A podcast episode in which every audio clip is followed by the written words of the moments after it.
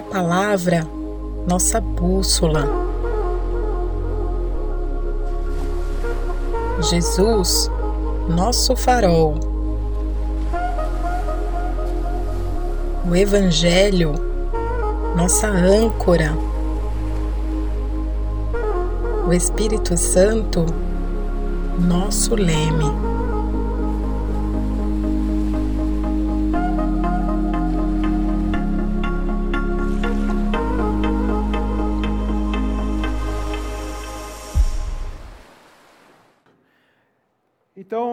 Mais um mês,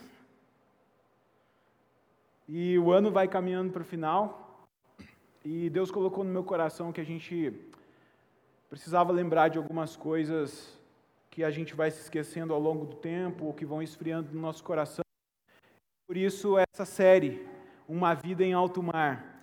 É, eu quero compartilhar com vocês algumas coisas né, sobre mim. Deixa eu beber uma água aqui. É, eu sou uma pessoa das montanhas, né? um cara das montanhas. Por que, que eu estou falando isso? Eu nasci em BH, mas durante toda a minha vida eu sempre morei em lugares, em lugares altos, mesmo no Brasil. Boa parte da minha vida foi na Serra da Mantiqueira, que fica no sul de Minas. Morei na cidade de Itajubá, ali foi onde eu conheci a Anne, a minha esposa, que não está aqui porque está com a nossa filhinha em casa, a Ime, que está com dois meses, que coisa mais fofa. é, gente, é, um parênteses aqui. A gente leu no Google, né, a não sei até onde isso é confiável, que a criança vira, né, ela está deitadinha assim e vira de bruços lá pelo quarto, quinto mês. É, ela está virando já, entendeu? Sozinha, só Jesus para segurar. Aí a gente já começa a ficar preocupado com outras coisas, né? É, pai preocupa, não tem jeito. Mas assim, fecha o parênteses aqui. Itajubá foi onde eu conheci minha esposa, onde Deus confirmou meu chamado. É, então, assim, eu, eu, eu vivi boa parte da minha vida nas montanhas. Eu tive uma experiência fora do Brasil com os meus pais. Meus pais são missionários e meu pai plantou três igrejas no Peru. E o Peru é um país que tem é, três regiões bem características e bem é, divididas, que é o que eles chamam de serra, que é a Cordilheira dos Andes, a selva, que é uma parte da Amazônia, que também pega o Peru, e a região costeira. E eu morei na região das montanhas, né? A cidade de Arequipa fica a 2.500 metros acima do nível do mar. Então, assim, eu, eu já mudei de casa mais de 30 vezes, para vocês terem ideia, e sempre foi em lugares altos. Eu nunca morei na região costeira, nunca morei perto da praia. Então, eu sou um ignorante a respeito de, de mar e de barco e praia e alto todas essas coisas. É, mas essa semana eu estava, é, e nas semanas anteriores, pesquisando e estudando a respeito disso, e eu descobri que existem pessoas, talvez vocês já saibam, porque eu sou ignorante, mas eu sei que vocês não são. Eu descobri Existem pessoas que abandonam a vida na cidade, essa vida terrestre que a gente conhece, e elas se lançam a vida no mar. Elas vendem casa, apartamento, é, carro, elas deixam o trabalho delas formal e elas compram um barco que muitas vezes nem é um barco imenso, é um barquinho, e com a esposa, às vezes com a esposa e os filhos, às vezes até uma família maior de 10 pessoas entram no barco e vão viver a vida delas em um barco. E isso me surpreendeu bastante, porque até então a minha visão sobre pessoas que moravam no mar era pessoas que tinham a necessidade de morar no mar por, por profissão, né? É, marinheiros, pessoas que trabalham em navios, é, fico imaginando né, capitã, cap, os capitães de navios que, que atravessam aí o oceano da, da China para cá para trazer mercadoria. Então, na minha cabeça, esse pessoal era o pessoal que vivia no mar, ou pessoas que trabalham em plataformas de petróleo, né? É, lá, ficam lá seis meses, depois voltam para a terra, e, e, e, piratas também, né, na minha cabeça, eram essas pessoas que viviam no mar. Mas eu descobri que essas pessoas que abandonam tudo na, na terra e vão, vão ter essa vida, gente, são muitas pessoas, de verdade, tem muitos canais no YouTube, é, é uma coisa assim, é, fascinante, para mim foi interessante ver isso. Essas pessoas, elas são felizes, elas vivem a vida delas lá com bem menos coisas, porque, até porque no barco não dá para colocar o tanto de coisa que elas tinham nas suas casas e, e apartamento, e enfim, elas vivem com bem menos e são felizes.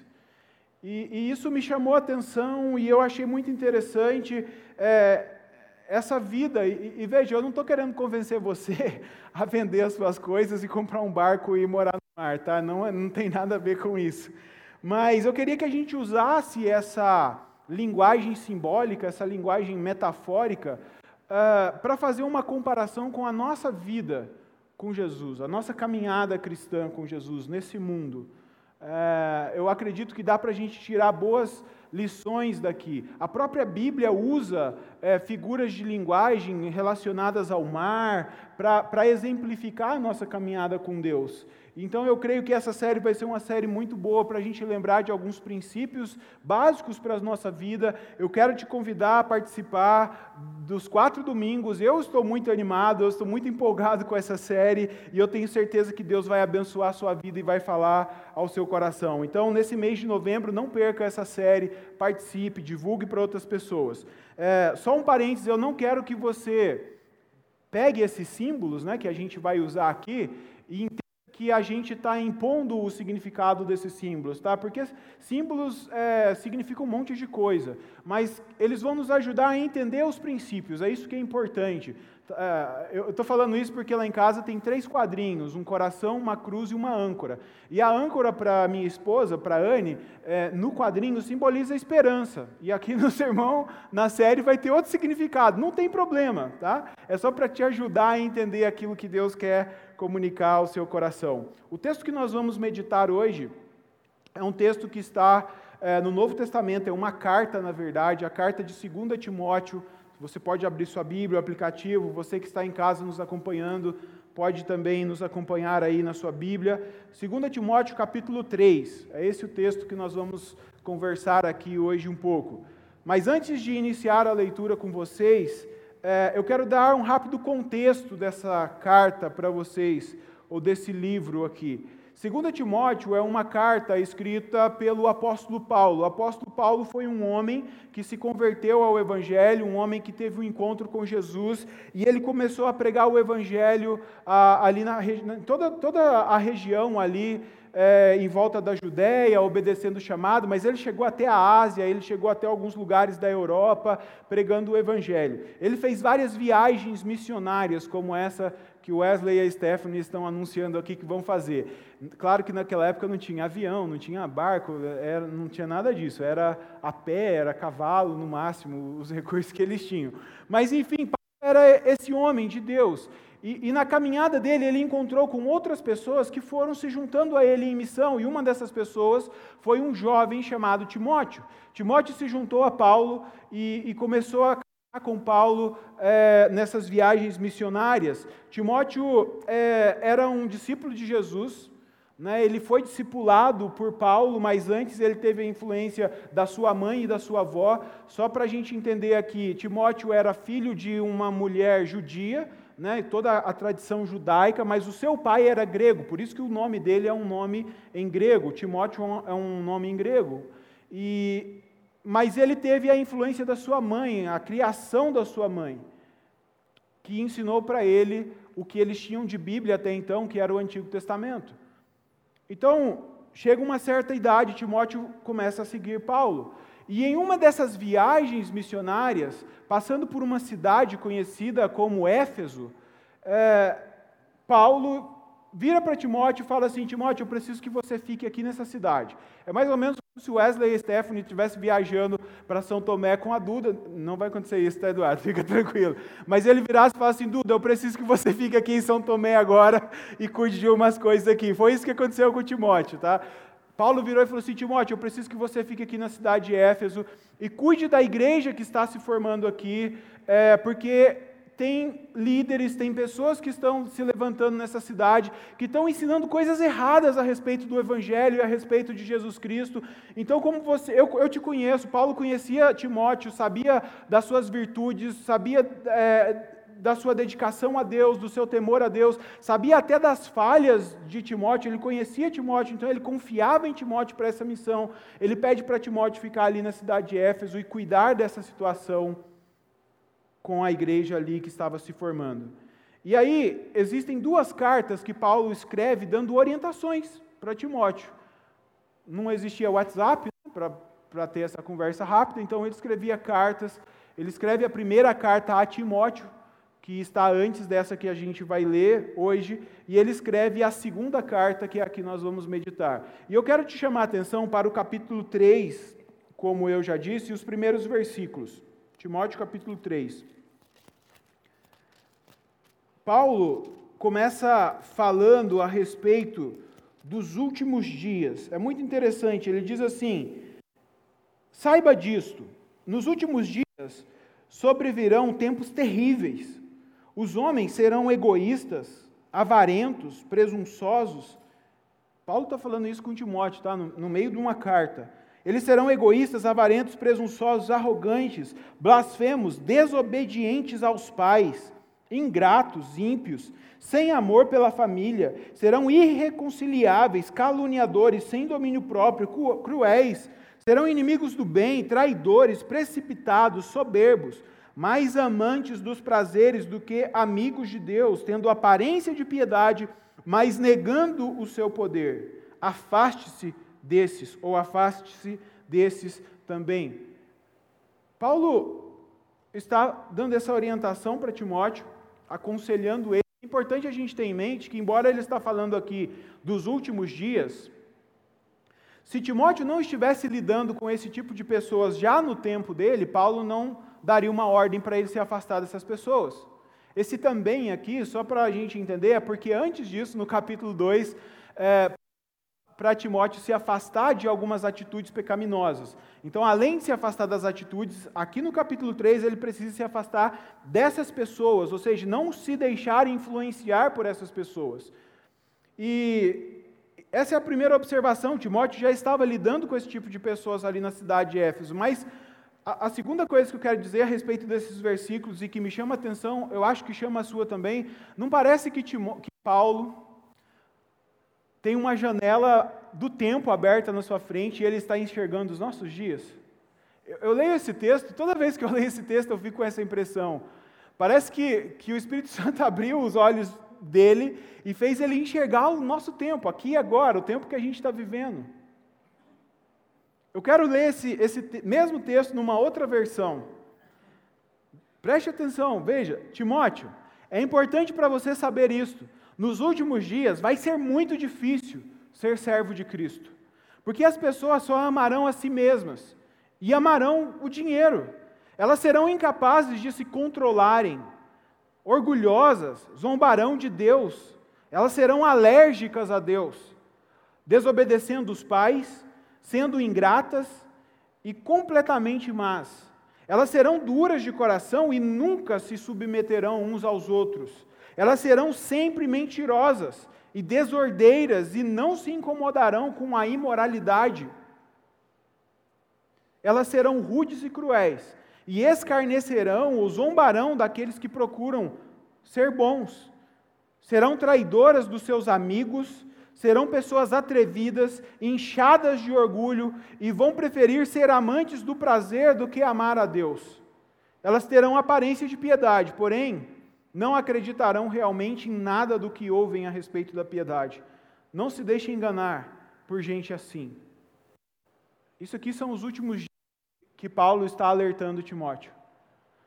Esses últimos dias eles começam com a descida do Espírito Santo em Atos capítulo 2, e eles se estendem até o momento em que Jesus voltará. E, e como a gente cantou, né, Jesus está vivo e ele vai voltar um dia para levar a sua igreja para julgar todas as coisas e pôr fim a essa era. Então, os últimos dias compreendem todo esse tempo. E a Bíblia nos faz saber que quanto mais a volta de Jesus se aproxima, quanto mais o final dessa era caminha para um desfecho, mais as pessoas serão desse jeito aqui que Paulo está descrevendo para Timóteo. Mais elas terão essas características. Então, é compreensível a gente entender a ordem que Paulo está dando aqui para Timóteo de se afastar dessas pessoas, até porque nos versículos 6 a 9, eu não vou ler, depois você pode observar, Paulo mostra que essas pessoas elas são influenciadoras. Elas influenciam outras pessoas a seguir o exemplo delas. Aqui no texto, Paulo vai usar o, o, exemplo de algumas mulheres que se deixam levar por essas pessoas. E a gente vive nesse tempo onde é, pessoas más influenciam outras e pregam um estilo de vida totalmente contrário a Deus, como se fosse uma coisa normal. E Paulo está dizendo: não se deixe influenciar por esse tipo de gente.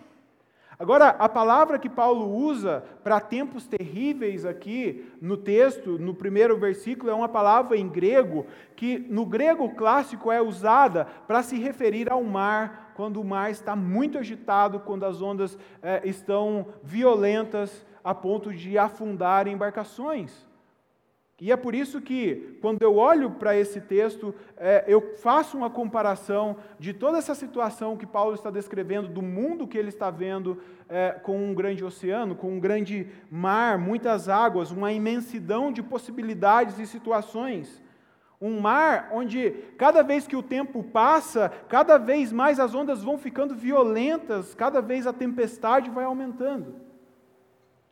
Em João capítulo 17, versículo 14 e 16, Jesus faz uma oração e nessa oração ele diz o seguinte: Eu não peço, ele está orando ao Pai, não peço que os tires do mundo, os seus discípulos, mas que os guardes do maligno. Assim como eu não sou do mundo, os meus discípulos também não são do mundo. Eu lhes dei a tua mensagem, mas o mundo ficou com ódio deles, porque eles não são do mundo, como eu também não sou do mundo. O mundo que Jesus está falando aqui não é o planeta Terra, não é a criação. Jesus está falando de um sistema pecaminoso que se opõe à vontade de Deus. Um sistema pecaminoso que influencia as pessoas para que elas façam tudo que desagrada a Deus. Isso é o mundo aqui. E esse sistema é como um imenso mar de ensinos, de ideologias, ah, de propostas um imenso mar de pessoas morrendo, de pessoas sendo enganadas, procurando destino, procurando um propósito, mas sem encontrar uma verdade. Pessoas que estão perdidas. E de acordo com a oração de Jesus, aqui em João, capítulo 17, nós percebemos que Jesus, ele nos salva. Jesus está, é, a, Deus está oferecendo a salvação nesse imenso mar através de Jesus Cristo. E Jesus nos salva ele nos salva disso tudo. E o que Jesus nos faz é a condição de navegar por esse mar. Percebe? Jesus não nos tira do mundo, ele não nos tira do mar. Ele nos dá condições de navegar por esse mar sem que a gente fique perdido como os outros estão. E isso é muito interessante. Nós, então, estamos navegando no meio de tudo isso. Eu e você estamos navegando no meio desse oceano que Paulo descreve aqui. Da mesma forma que a igreja de Éfeso estava, da mesma forma que Timóteo estava. E aí, nos versículos 14 a 15 de 2 Timóteo 3, Paulo diz assim: Timóteo, quanto a você, você, permaneça nas coisas que você aprendeu e das quais você tem convicção, pois você sabe de quem aprendeu Paulo está se referindo aqui ao ensino que, que, Timóteo teve com a sua mãe, com a sua avó, e também o que Timóteo havia aprendido no discipulado com Paulo. Porque desde criança você conhece as sagradas letras, que são capazes de torná-lo sábio para a salvação mediante a fé em Cristo Jesus.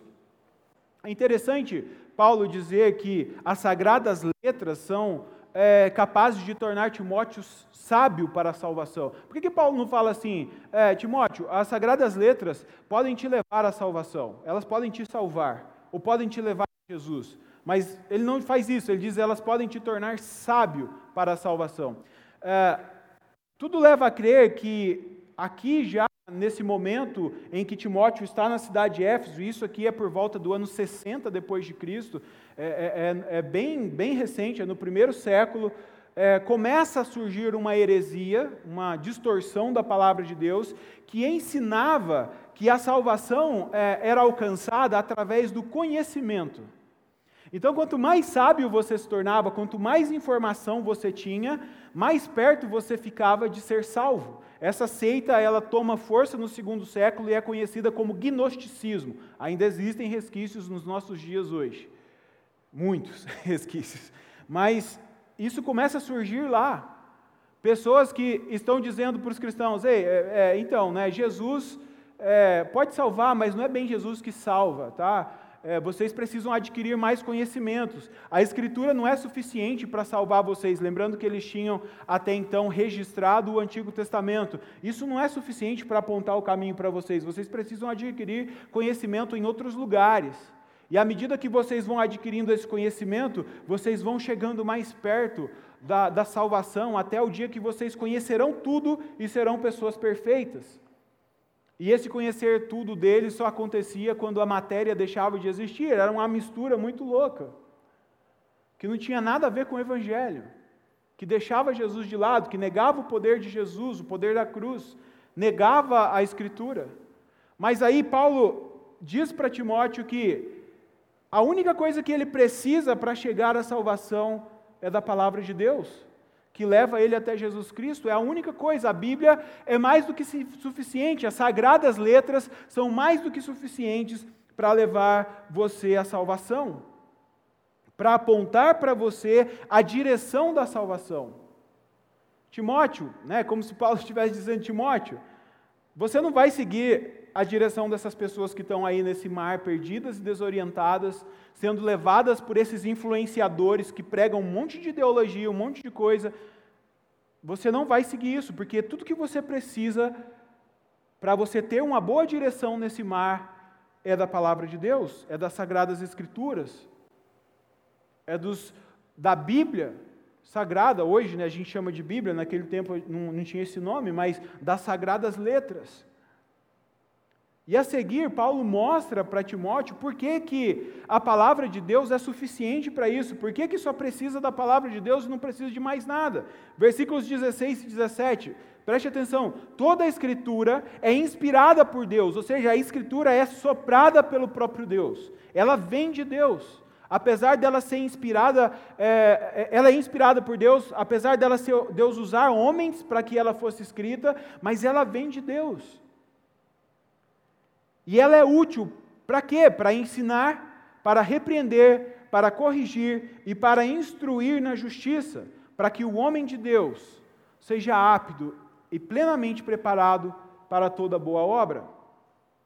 Timóteo é um jovem que está cuidando de uma igreja numa cidade, vamos dizer assim, pagã, não era uma cidade que tinha influência judaica e, e nem cristã tinha ali alguns cristãos, né, algumas pessoas que haviam se rendido ao Evangelho, ele está cuidando dessas pessoas, e havia ali todo tipo de influência pagã, era uma cidade idólatra, uma cidade onde havia muita prostituição, havia muito, muito é, conhecimento filosófico, e aí ele diz para Timóteo que a única coisa que Timóteo precisa para ensinar as pessoas é a Escritura Sagrada, é a Bíblia Sagrada. E ela é suficiente para esse discipulado cristão, para que eles sejam discípulos que imitem a Jesus Cristo. E esse discipulado cristão passa pelo ensino, pela repreensão, pela correção e instrução. O ensino aqui está relacionado a comunicar a verdade do Evangelho a respeito de Deus. A repreensão tem a ver com fazer advertências contra os erros a respeito do Evangelho. A, a correção tem a ver com guiar de volta ao Evangelho as pessoas que se desviaram, corrigir o caminho. E, finalmente, a instrução na justiça tem a ver com a capacitação das pessoas para que elas saibam viver essa nova vida do Evangelho. É, usando aqui a nossa, a nossa figura de linguagem, né, que nós estamos, nossa, nossa figura aqui do mar, é como se Paulo dizendo para Timóteo assim: Ei, Timóteo, tudo que você precisa para ensinar as pessoas a navegar nesse oceano é a palavra de Deus, para orientar elas, para dar a direção. Quando é, surgiu uma ameaça, tudo que você precisa para mostrar para elas pra, que elas não podem navegar naquelas águas porque são águas perigosas, são as sagradas letras. Se por acaso alguém se desviar e precisar voltar para o caminho, a Sagrada Escritura. E vocês vão precisar estar bem capacitados, conhecer bem a rota. É a Bíblia Sagrada, ela é suficiente. Vocês não precisam de nenhuma ideologia, de nenhuma filosofia, vocês não precisam de nenhum conhecimento extra. Está tudo aqui. Tudo aqui.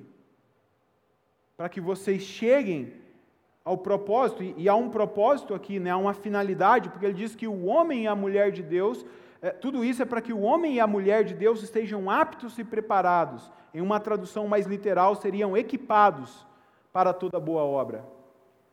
Essas boas obras, quando a gente olha a carta de Paulo a essa igreja, aos Efésios, a carta aos Efésios, essas boas obras aqui significam você ajudar o próximo, você é, edificar o próximo e você pregar o Evangelho. Essas são as boas obras, e, e Paulo diz que, é, inspirado pelo Espírito Santo, que essas boas obras foram preparadas para que a gente as praticasse desde a eternidade. Edificação uns dos outros, cuidado uns dos outros, para que a gente se pareça cada vez mais a Cristo, ou seja, no mar, né, às vezes você vai precisar chegar e lembrar o seu irmão a respeito disso aqui, da palavra de Deus, e também o anunciar a palavra de Deus para, para os que estão perdidos. Essas são as boas obras. A, a palavra de Deus é suficiente para nos orientar nesse mar. A palavra de Deus, resumindo tudo isso aqui que nós acabamos de falar, é a bússola que nos orienta quando nós navegamos nesse mundo, nesse mar imenso que é o mundo. A bússola é um instrumento simples, um instrumento de navegação. É, é interessante porque a gente aprende, não sei, né? Eu aprendi isso na escola, fazer uma bússola. Pegava um, um papelzinho, era bem simples, né? Colocava em cima da água, pegava uma agulha, passava no ímã, colocava ali em cima e ela mexia e apontava para o norte. Então, é isso que eu aprendi na escola.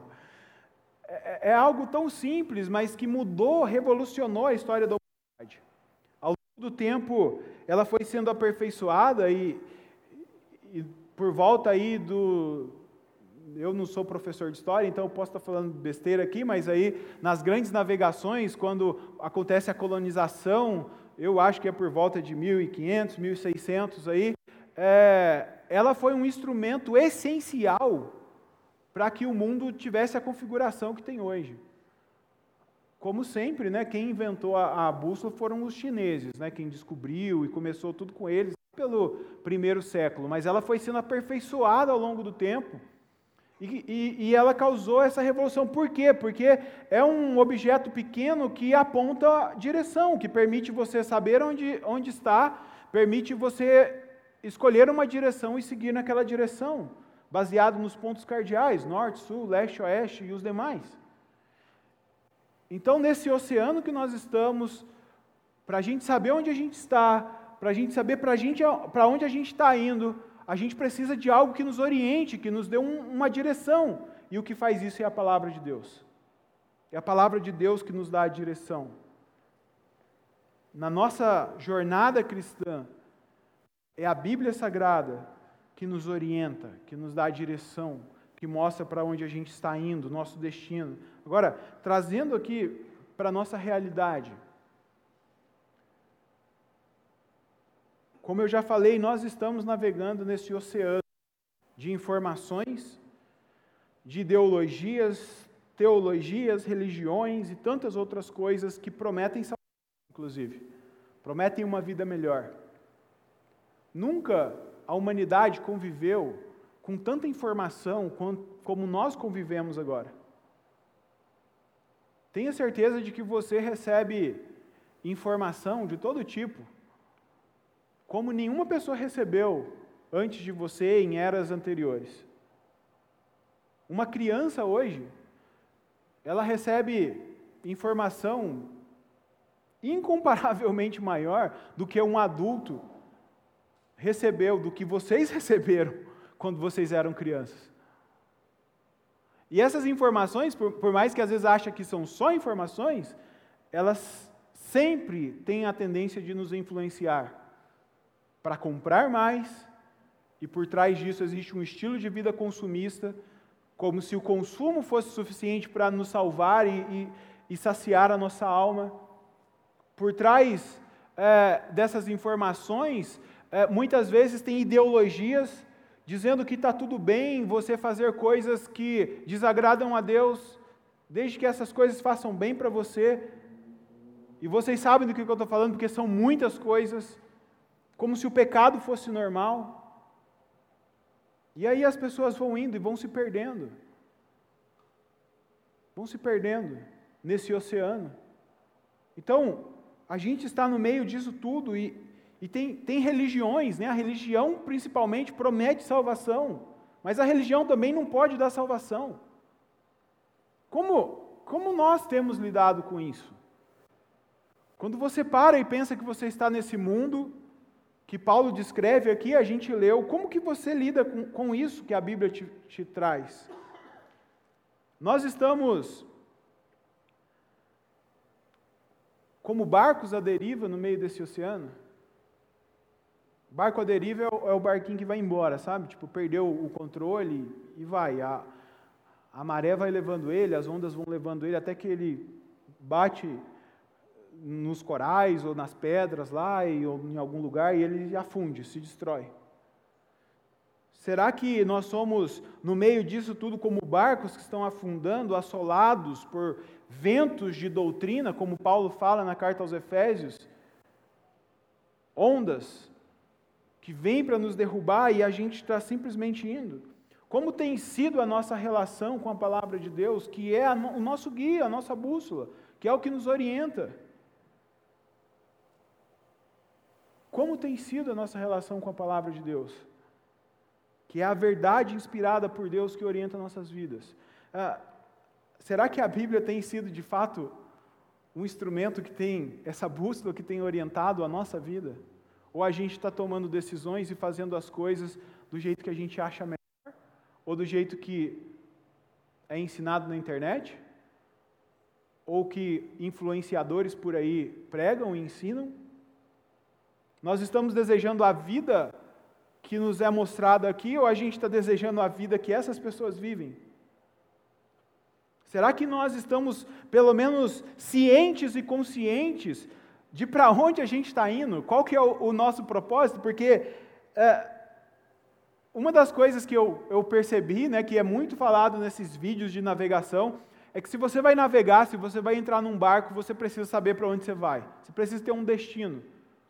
Então, se você vai navegar, se você vai abrir as velas, se você vai levantar a âncora, é porque você vai para algum lugar. Você tem que saber para onde você vai. Não dá para você entrar mar, no mar sem, sem saber para onde você está indo, porque vai dar errado. E a gente, será que a gente sabe o que, que é essa vida cristã, essa vida aqui nos domingos, em comunidade, nas células, o que, para onde isso está nos levando? Porque a direção para a qual a palavra de Deus aponta, nos orienta, é Cristo. É o que Paulo diz aqui, para que a gente viva a vida que Cristo viveu, seja como Cristo, para que a gente seja apto para toda boa obra, para que a gente alcance a salvação em Cristo. A palavra de Deus está apontando para Cristo, ela, ela existe, Deus fez questão de inspirá-la e deixá-la para nós, para revelar o seu Filho amado para nós. Então, se, o que vai acontecer se você usar esse instrumento aqui para se orientar é que você vai ser cada vez mais parecido com Cristo. O próprio Jesus diz que nós somos aperfeiçoados, santificados pela palavra. Mas eu fico me perguntando, será que a gente tem noção disso? Que essa é a direção para a qual a Bíblia está nos apontando? E se a gente tem noção, o quanto a gente está usando a palavra de Deus para isso? Eu creio firmemente que a palavra de Deus é essa bússola que nos orienta enquanto a gente navega nesse mundo. Ela é a bússola que dá direção para a minha vida. Agora, eu sei que afirmar isso não é fácil. Essa semana foi uma semana que eu precisei é, me colocar muito diante de Deus e falar: Senhor, eu não posso subir lá para falar disso se eu não tiver certeza de que a palavra de Deus é realmente a bússola que orienta a minha vida. E eu orei várias vezes e, e, analisei a minha vida, e eu preciso ser honesto e falar: Senhor, será que é isso mesmo? Eu preciso avaliar e falar: eu estou vivendo isso aqui ou eu estou desejando outras coisas que não tem nada a ver com, com o que a palavra de Deus é. O que, que tem orientado a minha vida? Será que, será que eu estou desejando de fato chegar onde a Bíblia me aponta? Eu sei que não é fácil, irmãos, a gente fazer essa afirmação, mas eu creio que nós nunca vivemos um tempo onde a gente precisa parar e fazer essa reflexão e pensar nisso. Não é à toa que existem milhares e milhares de cristãos no mundo e no Brasil e as coisas estão indo do mesmo jeito, até pior, como se não existisse. Eu estava na, na academia essa semana com o Reis, a gente, ele está me ajudando ali no, no, no, projeto saúde, e ele falou assim para mim, olha, faz tempo que eu venho aqui na academia é, dar aula para outras pessoas, faz duas semanas que eu, que eu tenho ido com ele, e ele falou assim, falando de Jesus aqui, eu descobri que tem várias pessoas que frequentam igrejas aqui, e eu não sei se isso é bom ou se isso é ruim, porque não é só na academia, é em todo lugar. E aí eu fico me perguntando o que, que tem orientado a igreja, o que, que tem orientado a nossa vida, o que, que tem nos orientado. E eu falo para vocês que as coisas vão se tornar mais difíceis vão se tornar mais difíceis. Quanto mais a volta de Jesus se aproximar, talvez Jesus não volte agora na nossa geração, eu não sei quando vai ser, talvez na próxima, talvez na próxima, mas quanto mais se aproximar, mais difícil vai ficar para as próximas gerações. Será que a gente está ensinando os nossos filhos a navegar com, com esse instrumento aqui, ou a gente está dando para eles outras coisas, outros mapas que não vão levar a lugar nenhum?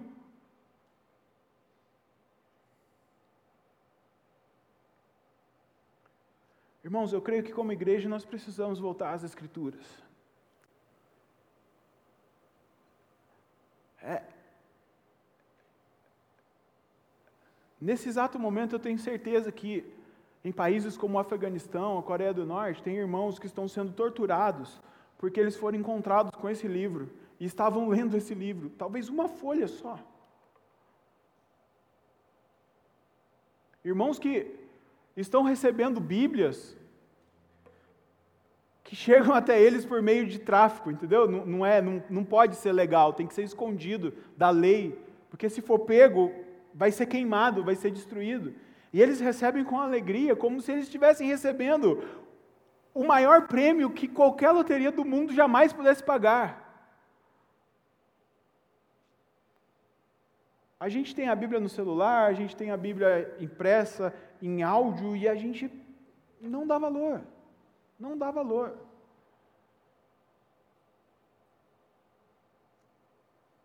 Nós precisamos, de fato, voltar às Escrituras e crer que a palavra de Deus é a bússola que nos orienta enquanto nós navegamos nesse mundo. Como eu disse, não é fácil afirmar isso, mas eu preciso ser honesto. Se eu quero ser um cristão, um discípulo de Jesus, eu preciso ser honesto, porque Jesus disse: Vocês serão conhecidos por guardarem os meus mandamentos, vocês serão conhecidos como os meus discípulos por guardarem os meus mandamentos. Então eu tenho que ser honesto e falar: será que eu estou sendo conhecido como um discípulo de Jesus que guarda os mandamentos dele, que guarda a palavra dele? Porque senão a gente está jogando o nosso tempo fora, a gente está perdendo o nosso tempo. E o meu desejo de todo o coração, eu amo muito vocês, Deus ama vocês muito mais do que eu, é que vocês não fiquem perdidos nesse oceano imenso e que vocês sejam levados de um lado para outro por ventos de doutrina e ondas que vão destruir vocês e a vida de vocês e a família de vocês, os seus filhos. Olha, não vai ser a gente entrando nas redes sociais e pregando contra a homofetividade e criticando as séries que a gente vai ensinar aos nossos filhos a direção que eles têm que seguir. Não vai ser. Eles precisam ver a gente vivendo isso aqui.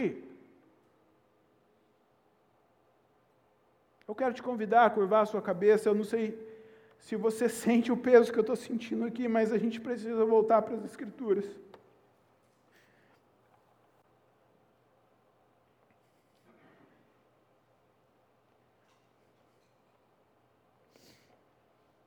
Amado Deus, Papai querido, a Sua graça é melhor do que a vida. Se o Senhor fosse nos tratar de acordo com os nossos pecados, de acordo com as nossas iniquidades, com certeza o Senhor já teria nos riscado da face da terra. Mas o Senhor é tão bom e o Senhor insiste, insiste em cada um de nós. O Senhor insiste em cada pessoa que está sentada aqui hoje, nessa manhã. O Senhor insiste em cada pessoa que está ali do outro lado na internet, nesse momento. Porque o Senhor nos ama. E o Senhor não quer que ninguém se perca. Ninguém. Por isso, o Senhor fez questão de nos deixar a tua palavra e a gente reconhece que, como igreja, a gente tem falhado tem falhado em ler a tua palavra, em meditar na tua palavra e viver a tua palavra. Temos falhado por diversos motivos, o Senhor sabe, o Senhor conhece. E nós nos arrependemos como igreja aqui, Senhor. Nós nos arrependemos como igreja. Mas nós queremos te pedir nessa manhã, Deus, que Senhor, gere mais sede no nosso coração pela tua palavra, por esse livro tão maravilhoso que é vivo, que é vivo e que revela nada mais e nada menos do que o teu filho. Gera no nosso coração um desejo de comer as Escrituras, ah, Deus, que quando eu e os meus irmãos e a tua igreja estiver lendo, que o Senhor possa nos dar prazer, alegria imensa, incomparável em meditar na tua palavra.